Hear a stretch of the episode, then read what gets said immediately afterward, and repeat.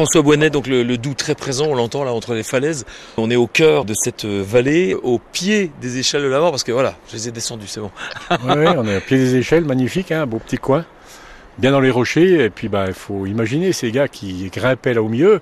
Alors, cette échelle-là n'était pas présente. Ils grimpaient vraiment dans les rochers euh, pour arriver à l'échelle qui, elle, est obligatoire, celle qui est au-dessus, qui est plein vide. Donc des talents dans l'escalade ah aussi. Ah oui, des talents en escalade avec un ballot sur le dos, avec, bon, ils se donnaient quand même la main pour passer, mais euh, quand même des, sacrés gaillards qui circulaient par là et qui passaient de, France en Suisse. Alors, il n'y a pas que les contrebandiers qui passaient là. Hein. Quand on voit les écrits du conseil municipal du Boulois, le, maire dit, euh, argumente, que c'est le passage le plus rapide pour venir en Suisse. Il ne faut pas oublier que les ponts n'existaient pas. Il fallait aller tourner très loin sur Villers-le-Lac pour avoir un pont, donc euh, pas de pont dans le coin. Et pour aller en Suisse, ben, on passait ici.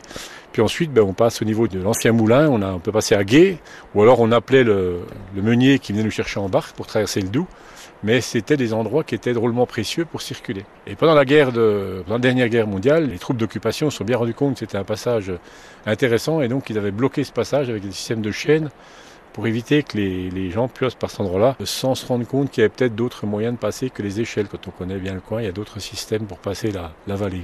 On parle pas des éboulis, euh, des chutes de pierres possibles. C'était quand même à haut risque, on l'a déjà dit cette semaine, mais je pense qu'on peut le ah redire. non, c'était à haut risque. on a vu les blocs de pierre qui descendaient. Quand c'est le dégel au printemps, euh, au mois d'avril, ça commence à dégeler sérieusement, donc les blocs de pierre descendent. Il faut quand même faire attention. C'est pour ça qu'on conseille quand même aux gens d'avoir au moins un petit casque sur la tête quand ils montent là parce que c'est quand même un peu dangereux et il y a quand même un risque, de, en passant à ces échelles, de se prendre un caillou sur la tête, d'autant plus qu'il passait de nuit, donc euh, quand il arrive quelque chose, on ne se rend pas bien compte de ce qui nous arrive sur le coin du, de la tête. Quoi. On, a, tout un système de sentiers qui monte ici, puisque c'est devenu un sentier euh, touristique, avec une affluence euh, de plus en plus grande.